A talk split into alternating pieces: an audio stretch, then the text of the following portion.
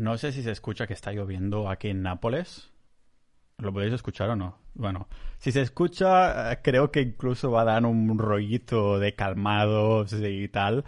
Ah, podéis imaginar que ha sido mi nomo en postproducción que ha puesto que ha puesto sonidos de lluvia y cosas así, pero en verdad es que está lloviendo aquí aquí en Nápoles y en verdad también es que no tengo a nadie que me esté editando esto porque odio editar con toda mi alma.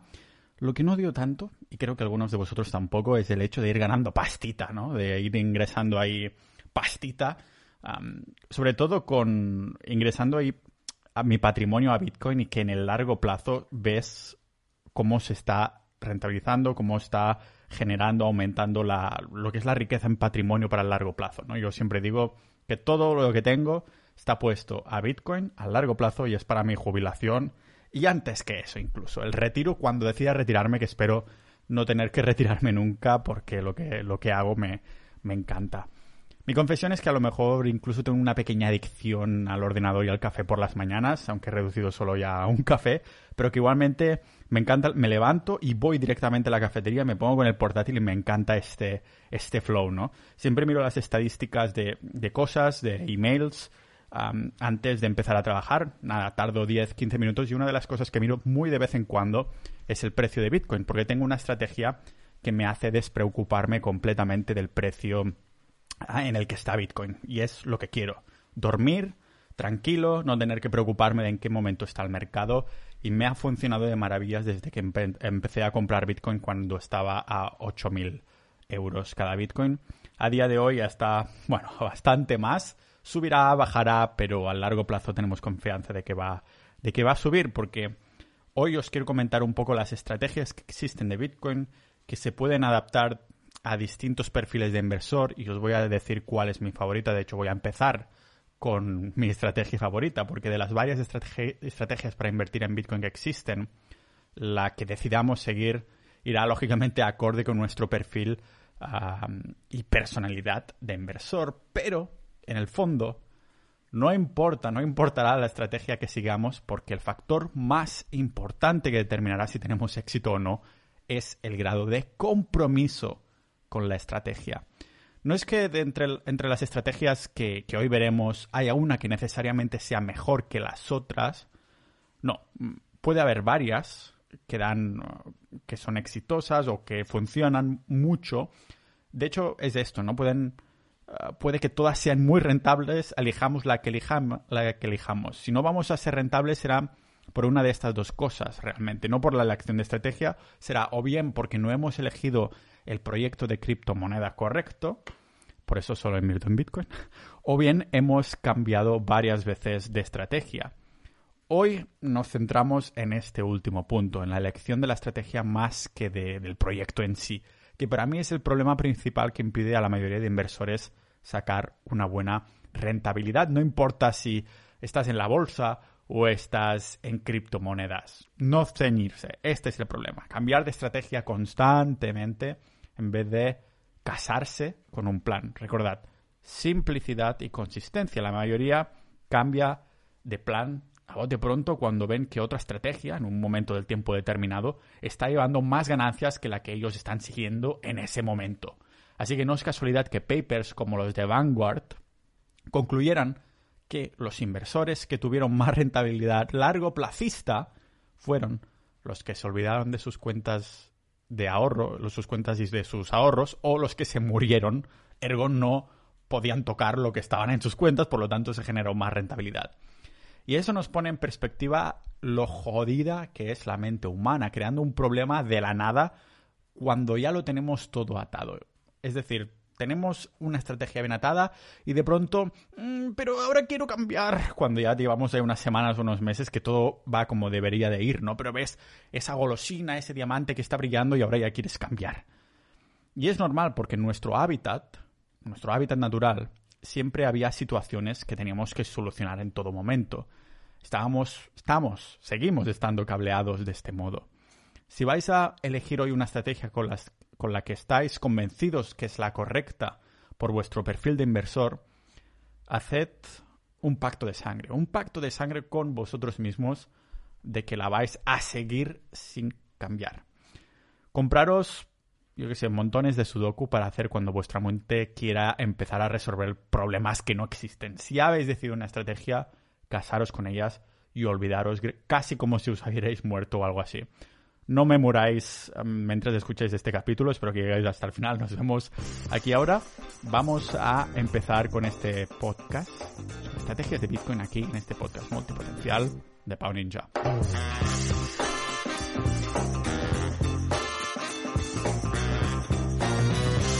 Empezaré dando las gracias a los miembros actuales de Sociedad.ninja, que es la comunidad de este maravilloso podcast. Ahí tenemos episodios exclusivos con, invitados, siempre son charlas con otra gente, ah, de expertos de distintas ramas de distintas materias, o también simplemente una charla de estilo de vida y cosas así. Pero sobre todo quería mm, reafirmar que este podcast es posible gracias a estos miembros que se involucran por menos de lo que cuesta una cerveza en Holanda al mes y apoyar a que estas horas de creación de contenido se paguen. Porque no solo abrir aquí el micrófono y empezar a grabar. Muchas veces hay mucho guion preparado detrás, muchas horas cada mañana. Y aunque me encanta hacerlo, me gusta ver que no se hace simplemente for the sake of it, como dicen en inglés, sino que hay detrás a personas que lo disfrutan escuchando tanto como yo disfruto creándolo. Así que muchísimas gracias miembros de Sociedad.ninja. Si queréis apoyar y pasar a ser miembros, ya sabéis, Sociedad.ninja. Y ahí dentro nos vemos. Empezamos con mi estrategia favorita, el llamado promedio de coste en dólares, que en inglés tiene un nombre como siempre mucho más bolón, que es Dollar Cost Average, o en sus siglas DCA. Inversión DCA. Es una estrategia para comprar bitcoins o cualquier otra criptomoneda. Yo, lógicamente, hoy lo voy a enfocar a bitcoins, que esta estrategia, el inversor pone una cantidad de dinero a invertir de forma periódica y recurrente y se va comprando poco a poco de forma automática. Nos despreocupamos sin importar si el precio de Bitcoin está subiendo o bajando, nos la sube totalmente. En vez de arriesgarnos a tener suerte, es decir, a comprar en un momento en el que el precio de Bitcoin está más alto o más bajo, lo vamos haciendo paulatinamente y de modo pues automático, como si marcáramos ahí un camino con miguitas de pan. Y sé que dicho así, suena como muy técnico o muy enrevesado, como decimos, enrevesat, como decimos en catalán. Pero a modo de poner un ejemplo para que se vea más claramente, imaginad que tengo mil euros a invertir, así que los he decidido que estos mil euros, pues venga, van todo a Bitcoin porque quiero que se me multiplique el valor a largo plazo. Así que los deposito a mi cuenta del, del exchange vía una, transferencia bancaria. Recordad muy rápidamente que los exchanges son las plataformas donde puedes comprar y vender criptomonedas, aunque tienes que dar tus datos. Yo prefiero comprar. Cuando lo hago a nombre personal, siempre es. o sí, siempre es de forma anónima, pero como compro, utilizo el patrimonio de la empresa para multiplicar mi patrimonio, lógicamente una empresa sabe tus datos y tienen que saber tus datos, así que la única manera es hacerlo con Exchange. Tiene alguna ventaja, como puede ser utilizar esta estrategia que ahora os estoy contando, ¿vale? Básicamente, estos 1.000 euros de depósito los envío al exchange vía transferencia bancaria. Y por cierto, en las notas del episodio voy a poner el, exchange que uso, las herramientas y como siempre todo uh, lo que vais a escuchar hoy aquí, pero en texto. Las notas del episodio que tenéis en la descripción del podcast que, en el que me estéis, la plataforma que me estéis escuchando. Vale. En vez de comprar, han llegado ya estos 1.000 euros al exchange. Y en vez de comprar mil euros en Bitcoin de golpe, utilizo un bot, un robot, que conecta este exchange, esta plataforma, con este bot y el bot va comprando cada hora o cada día o cada semana o cada mes un poquito hasta llegar a los mil euros. ¿Y qué robot utilizo? Pues se llama Delta Batcher. De hecho, lógicamente también las voy a poner a notas del episodio, pero para ir rápido podéis ir a pau.ninja barra DCA DCA, barra DCA, y ahí os redirigirá a la herramienta con un 10% de descuento, que por cierto es gratis. Esta herramienta es gratis. Y dices, entonces, ¿por qué me das un 10% de descuento de 0 euros? No, a ver, es gratis si solo vas a usarlo hasta 1.200 dólares al año, creo que es, ¿vale? Si vas a utilizarlo más que esto, pues entonces sí que yo compré un plan, el máximo de largo, que son 4 años, y creo que me costó 200 dólares o algo así. Está más que pagado porque ya llevo más de un año utilizando y lógicamente se genera mucho más que esto.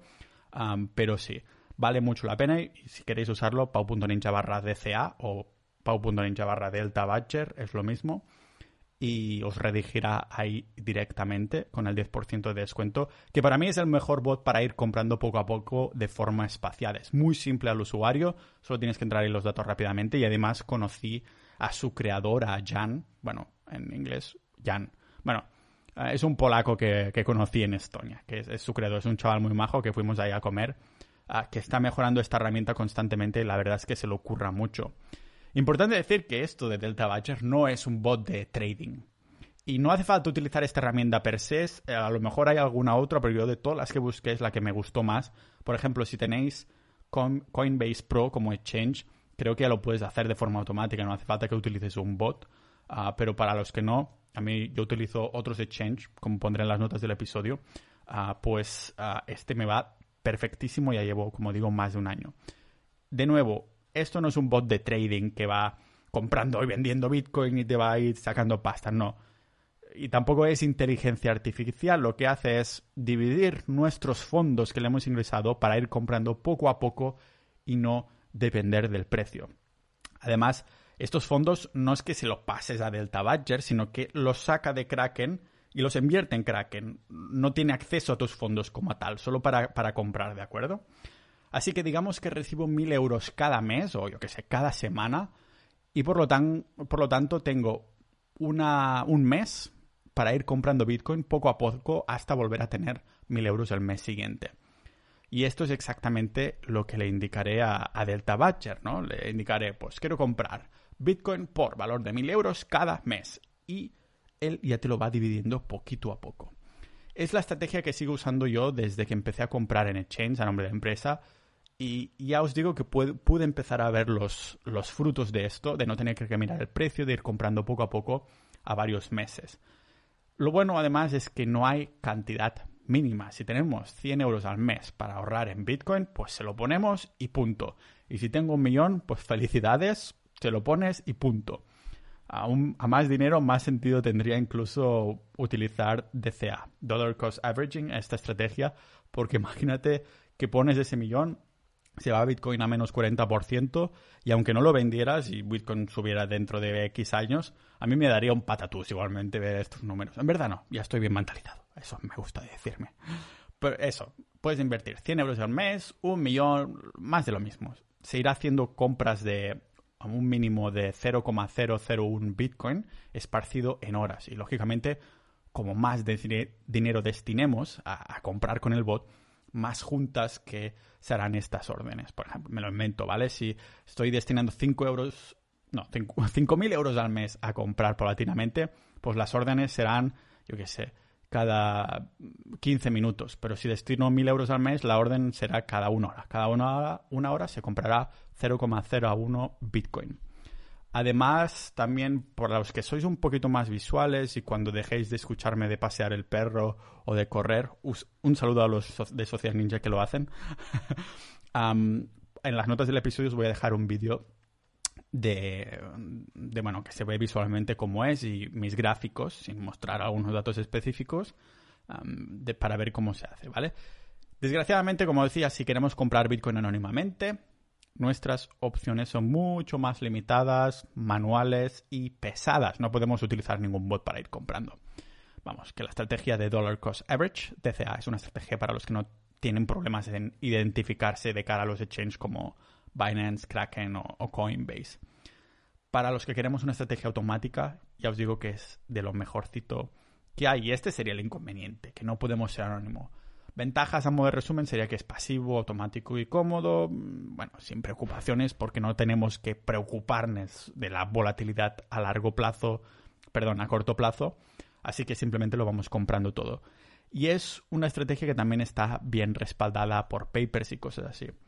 La siguiente estrategia, seguro que la conoceréis ya, yo lo considero una estrategia, aunque algunos dirán que no, ¿vale? Pero es HODL. es para los que como yo somos maximalistas de Bitcoin o de alguna criptomoneda en particular. Y si crees tanto en el proyecto a largo plazo que crees que eclipsa a todo lo demás, entonces harás HODL. Hacer hodl, básicamente, hodl significa aguantar y no soltar. Como, yo hacía con mi ex, por eso me dijo. Ah, no vender nunca. o al menos no tener intención de, de, vender. Los inversores de bolsa lo llaman manos de diamante y en el mundo cripto se llama hodl. Psicológicamente es para los ahorradores que creemos tanto en un proyecto que, que podremos aguantar su, su inversión manteniendo la cabeza fría sin importar cómo esté el mercado en este momento. Es decir, si yo he acumulado dinero a través de DCA y veo que Bitcoin baja, no voy a vender. Y si veo que sube y llega a máximos históricos como ha hecho no hace mucho, pues tampoco voy a vender. Hago hodl porque la otra opción sería tener euros, un dinero que se está devaluando cada año, igual que el dólar americano, que en teoría es la reserva de valor. Una mierda es reserva de valor. Así que en este caso, DCA y HODL va perfecto, van de la mano. Una vez me informé bien sobre qué es Bitcoin, terminé creyendo tanto en el largo plazo de, de este proyecto como la como igual que creía y que sigo creyendo en la fallida del sistema monetario actual, que lógicamente lo irá haciendo poco a poco. No es que un día os vayáis a encontrar una noticia en la vanguardia, en el país o en el periódico diciendo ha fallado el sistema monetario. No, lo estamos viendo poquito a poco. Se imprime dinero de la nada y es la única reafirmación que necesito para seguir metiendo todo a Bitcoin.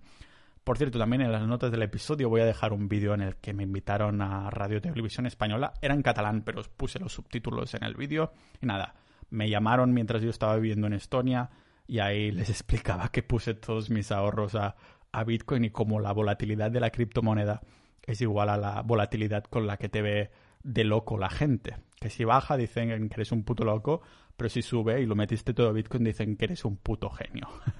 Así que, bueno, ¿por qué creéis, no? Que metí el 100% de mi patrimonio en Bitcoin. Llevo comprándolo desde, como digo, desde que estaba a 8.000 euros el Bitcoin. Y desde entonces no he vendido ni un solo Satoshi, la unidad más pequeña de Bitcoin. Así que holdear, esta estrategia de hodl, holdear, es la más simple que existe. Porque no trae ningún quebradero de cabeza. Es simplemente aguantar, como cuando estás en la cama con un, con un pajarito. Y lo bueno es que es totalmente complementaria con la estrategia de DCA. Vamos comprando y no vendemos y ya está. No importa la dirección de los mercados, de los mercados te agarras a ello con la vida como si tuvieras superglue en las manos y no te pudieras desprender de ello. Ahora HODL sirve como acrónimo de Hold on to dear life, que vendría a ser algo así como aférrate a ello como la vida misma, pero en verdad salió de un tío en un foro de Bitcoin que escribió mal la palabra hold, de aguantar en inglés, y escribió hodl. Total, que se ha generado toda una cultura alrededor, la cultura de los hodlers. Por eso hay montones de memes en Internet que se han creado sobre este tema. Y con la volatilidad en el mercado de las criptomonedas hay que tener la cabeza fría y realmente creer en el proyecto de cripto en la que vas a hacer hodl. Desde que se creó Bitcoin ya podemos ver casos de gente que se ha vuelto súper rica solo con la estrategia de HODL. Por desgracia para algunos, hay menos casos de súper ricos gracias a Bitcoin que casos de personas que compraron Bitcoin pero vendieron en algún momento pensando que no iba a subir más. Así que ahora se deben estar tirando de los pelos y os prometo que no soy calvo porque sea uno de ellos. Si echamos un vistazo, eso es público, ¿eh? pero si echamos un vistazo a las 15 carteras más ricas de Bitcoin, vemos más de algún tipo que compró 10 años atrás Bitcoin y nunca los soltó, nunca vendió, nunca transfirió absolutamente nada. Compraron, por ejemplo, un caso se vio que compró 80.000 Bitcoins por unos, pagó en total 74.000 dólares que... Y eso fue en marzo de 2011. O sea, si el tipo se lo contó a algún amigo, mira, estoy comprando 80.000 bitcoins por 74.000 dólares en total. Le hubieran dicho, estás puto loco, porque estás dejándote casi 100.000 dólares una, moneda digital, eso es como un juego, ¿no? Es como el Jabo Hotel. Pues esto era justo cuando el valor de Bitcoin era de menos de un dólar cada Bitcoin. ¿Sabes cuál es el valor de, de Bitcoin ahora mismo? Nada más ni nada menos que pip. No sé exactamente porque a lo mejor publico este episodio mañana y ya se ha multiplicado o se ha dividido. Así que lo vamos a dejar como que lo mires tú mismo el valor, pero la cuestión es que este pavo que compró 80.000 bitcoins por menos de un, de un dólar cada uno, te puedes imaginar la de pastaza, ¿no? Pero al final eso ya es solo una anécdota, alguien que fue un visionario en ese momento. El Notas está sentado sobre miles de millones de euros y no va a vender porque sabe lo que lo espera si lo hace. De evaluación, de dinero fiduciario mientras su activo se va multiplicando. Y de hecho, aguantándolo desde entonces, el chaval se ha hecho un por 37.000 de multiplicación de su valor casi. Y sigue sin vender. Y sigue sin vender. Aquí la confianza en un proyecto y la, la mentalidad de hodler. Vamos, que si no tienes intención de vender un Satoshi, entonces eres un hodler. Claro que hay inconvenientes, como en toda estrategia, ¿no? El inconveniente sería alto nivel de responsabilidad. Tenemos que tener bien protegida mm, la cripto, donde tenemos guardadas las monedas. Imagínate que este que compró 80.000, si no lo ha movido es porque ha perdido la cartera. Imagínate, podría pasarse. Algún caso se ha visto. A lo mejor se fue con su yate, bueno, no yate porque no vendió de nada, y yo qué sé, o se le puso por dentro de la papelera y no lo pudo, lo perdió, imagínate.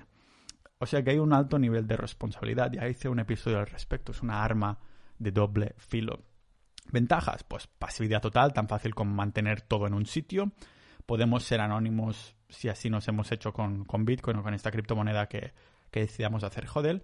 Y sin preocupaciones por la volatilidad a largo plazo, porque creemos tanto en esto que no vamos a vender. Después, otra estrategia que os sonará, la estrategia de staking en criptomonedas, es como como si haces un depósito bancario, pero sin banco. Claro, esto, estos ya no nos gustan. Dejamos nuestras monedas sin tocar a cambio de intereses al final de un periodo de tiempo. Y no te lo pierdas porque he visto criptos que, dan hasta un 20% de intereses en su propia moneda. Sería similar a hacer hodl, pero encima te dan ganancias o, recompensas, como los llaman. Y suena mucho mejor que un banco, ¿no? En teoría sí, pero no, es todo muy bonito hasta que te lo miras más de cerca. Como más intereses paga una cripto para dejar congeladas sus monedas durante varios meses, más volátil es. Esto significa que podemos paralizar 100 tokens que valen un euro cada uno y al final del periodo pues terminar con 120 tokens, un 20% de recompensa, pero que de, ahora resulta que en vez de un euro cada uno valen 50 céntimos cada uno. Así que en este caso sí, nos han dado un 20%, pero hemos perdido dinero. Con más nueva, volátil y menos capitalizada es una cripto, acostumbra a dar más intereses, ¿no? Más intereses necesita ofrecer para ofrecer seguridad en su red. Tiene que ver con, bueno, con el sistema en el que se asegura la red de esta criptomoneda ah, con Proof of Stake, pero esto ya es un tema para otro día.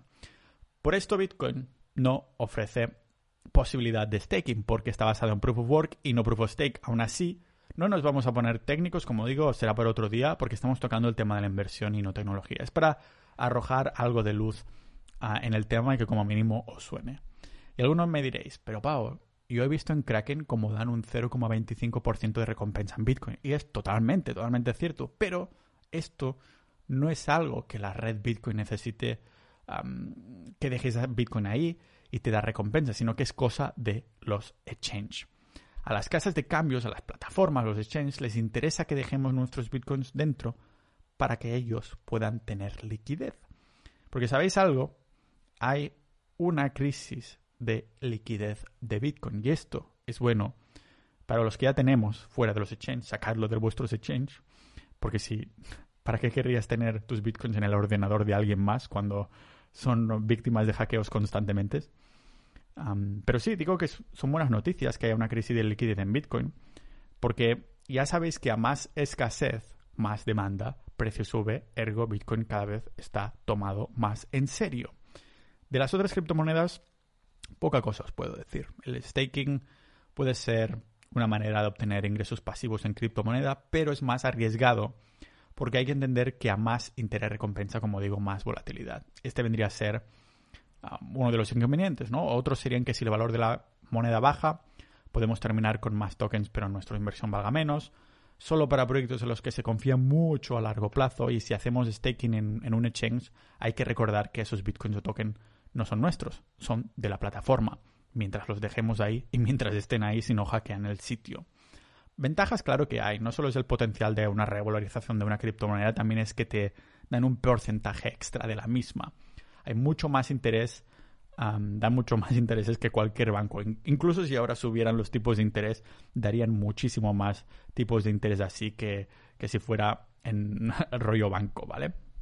Después, hay otra estrategia que se llama lump sum investing, que es lo opuesto, lo opuesto a invertir paulatinamente y poco a poco a cierta cantidad de dinero. Es decir, que estamos hablando del antónimo de la estrategia de DCA, de Dollar Cost Average. El lump sum investing, que su traducción sería como inversión de suma global, no deja de ser meter un cañonazo de euros cada vez que recibimos dinero que queremos destinar a comprar Bitcoin o la criptomoneda en la que creamos.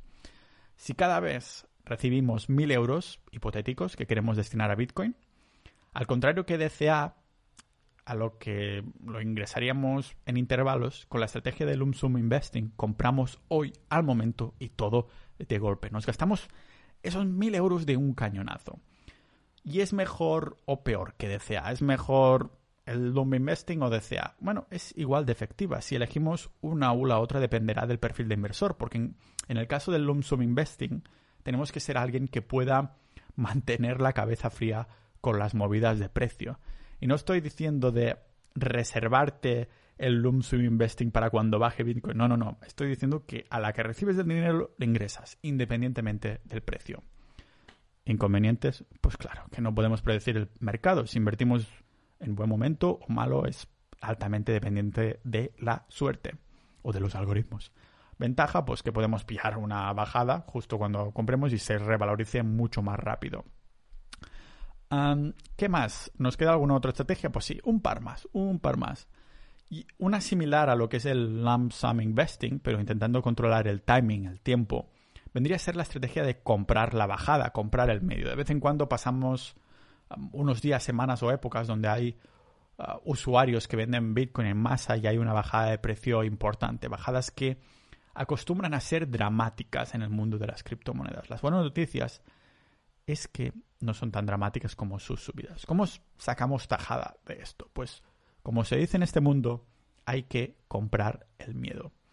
Aprovechamos que ha, habido algunas personas que tienen un perfil psicológico menos resistente, que especulan o que no tienen de todo a Bitcoin y venden, o que están manipulando el precio, también podría pasar. Realmente no importa lo que esté pasando. Lo que nos importa es que entonces hay un efecto dominó y nosotros lo que hacemos es comprar aún más y más barato. Lo que yo tengo en alertas ahí en el móvil, cuando hay una bajada drástica, pues aprieto un poquito el acelerador, pero no hay mejor alerta ah, que estar activo en Twitter. Lo veré rápidamente si Bitcoin está subiendo o bajando en masa por los tweets y lo que os lleva por ahí. Así que esto de comprar el miedo, esta manera de comprar Bitcoin, yo la combino con DCA, es decir, voy comprando recurrentemente de forma automática, pero cuando hay una bajada importante, también compro este miedo en bulto. ¿Que baja un 10% de golpe? Pues compro 1000 euros. Me invento el número, ¿vale? ¿Que baja un 20%? Pues compro 2000 más. Y así sucesivamente. No es como comprar Alibaba, ¿vale? Es comprar Bitcoin. No acostumbro a pasar mucho, pero es por esto que me pongo tan feliz cuando baja de precio, porque puedo comprar más. Claro que no lo intento predecir y me parece una insensatez dejarse el cañonazo reservado porque el precio puede ir subiendo hasta la luna e irse sin nosotros. Por eso le voy metiendo el DCA. Así que para eso es mejor ahí voy haciendo yo comprando recurrentemente con DCA, con Dollar Cost Average, y después tener menos balas en el cañón de anajo si baja. Si baja, claro, porque nos podríamos encontrar que estamos en un mercado alcista, un bull market, es cuando todo sube, todo el mundo está eufórico, se habla en los medios y el interés aumenta por momentos. Estar aquí, pues claro, imaginaros, ¿vale? Que entrar aquí en un bull market sería entrar con el mayor riesgo porque todo el mundo sube y termina bajando, ¿vale? Después también nos podemos encontrar con un mercado bajista, un beer, bear, not beer, no cerveza. bear market, ¿vale? Que es lo contrario. Cuando todo baja, los inversores en, criptomonedas con, poca experiencia venden con pérdidas por pánico, eh, lo llaman manos débiles. Y en cambio, los que realmente creen que, están metiendo sus ahorros en un proyecto sólido, aprovechan para meter cañonazo. Este es el momento que esperamos. Y aquí, en el bear market, en un mercado bajista, es cuando es un buen momento para comprar. Pero claro, ni Dios sabe cuándo sucede, sucederá una bajada, porque ¿Y si no sucede? Podría pasar perfectamente que sea la última vez en la historia que el precio actual, el, el, de ahora mismo en el que está Bitcoin, sea el precio más bajo en el que va a estar de aquí en adelante. Es decir, aquí estamos apostando a que nuestro valor, um, su valor de mercado bajará en algún momento. ¿Y cómo lo podemos saber? Ya te lo digo yo, no podemos. Por esto prefiero, en vez de intentar predecir el futuro, reservarme la pasta para cuando baje, de hacer que los robots lo hagan por mí con la estrategia de CA. Tener ahí potencialmente menos rentabilidad, ganancias, pero no tener que mirar el mercado o preocuparme de si estoy comprando en un momento correcto. Mm, pues eso vendría a ser, ¿vale? Porque inconvenientes, pues sí, tal vez estamos a meter un cañonazo de euros que nunca llega porque su precio-valor se, va a la luna sin nosotros. Esto es el, peor de los miedos. Ventajas, pues más rentabilidad si somos pacientes y el mercado o el valor de, la, de Bitcoin termina bajando. O también se puede combinar con DCA, como digo, aunque entonces tendremos menos fondos a los que destinar el, cañonazo. Y finalmente, la estrategia de trading de criptomonedas es una manera de especular, no es inversión, no es ahorro, es especular con su valor en periodos de tiempo corto. Aquí también incluimos subestrategias como por ejemplo el scalping, en la que se intentan sacar ganancias muy rápidas. La scalp, scalp en inglés es el cuero cabelludo, al cual a mí se me puede ver porque no tengo pelo. Así que os podéis imaginar por dónde van los tiros de eso del cuero cabelludo y el scalping. Se hacen ganancias como cuando los nativos americanos indios cortaban el cuero cabelludo de sus víctimas. se tira a tope de gráfico y hay que tener unos conocimientos técnicos muy amplios. Ya no solo de trading, sino también sobre el mercado de las criptomonedas, que es como el de bolsa, pero multiplicado por 10 en velocidad. Para mí el trading es para no dormir tranquilo nunca más, pero conozco a algunos que les va muy bien. Aquí ya no es confiar en un proyecto a largo plazo, pero hacerse experto de especulación. no sé, yo no me imagino mi vida mirando gráficos, ni que fueran un par de horas al día o 30 minutos al día, no me, no me motiva demasiado. Prefiero ahí despreocuparme totalmente en este sentido. Así que aquí os lo dejo, ninjas de la vida las estrategias más comunes o más recomendadas, entre comillas, para invertir en Bitcoin en alguna criptomoneda que creáis que es un proyecto sólido. Yo ya sabéis que soy maximalista Bitcoin para mi patrimonio, mi jubilación, mis ahorros a largo plazo. Quería dar las gracias una vez más a los miembros de Sociedad.ninja si queréis dar soporte a este tipo de contenidos. Recordad de Sociedad.ninja tenemos ahí, lógicamente, también episodios exclusivos dentro de Sociedad Ninja de criptomonedas, de Bitcoin y cosas muy, muy, muy interesantes. Apto para multipotenciales que tienen varios, varias pasiones e intereses que habréis. Los canales que hay dentro de Discord de nuestra comunidad pues están a la par de activos con los temas que, que hablo en el podcast y estoy súper ultra orgulloso de las personas que hay dentro y os lo agradezco un montón el soporte. Si queréis formar parte, ya sabéis, sociedad.ninja y nos vemos en el próximo episodio de este podcast multipotencial de Power Ninja.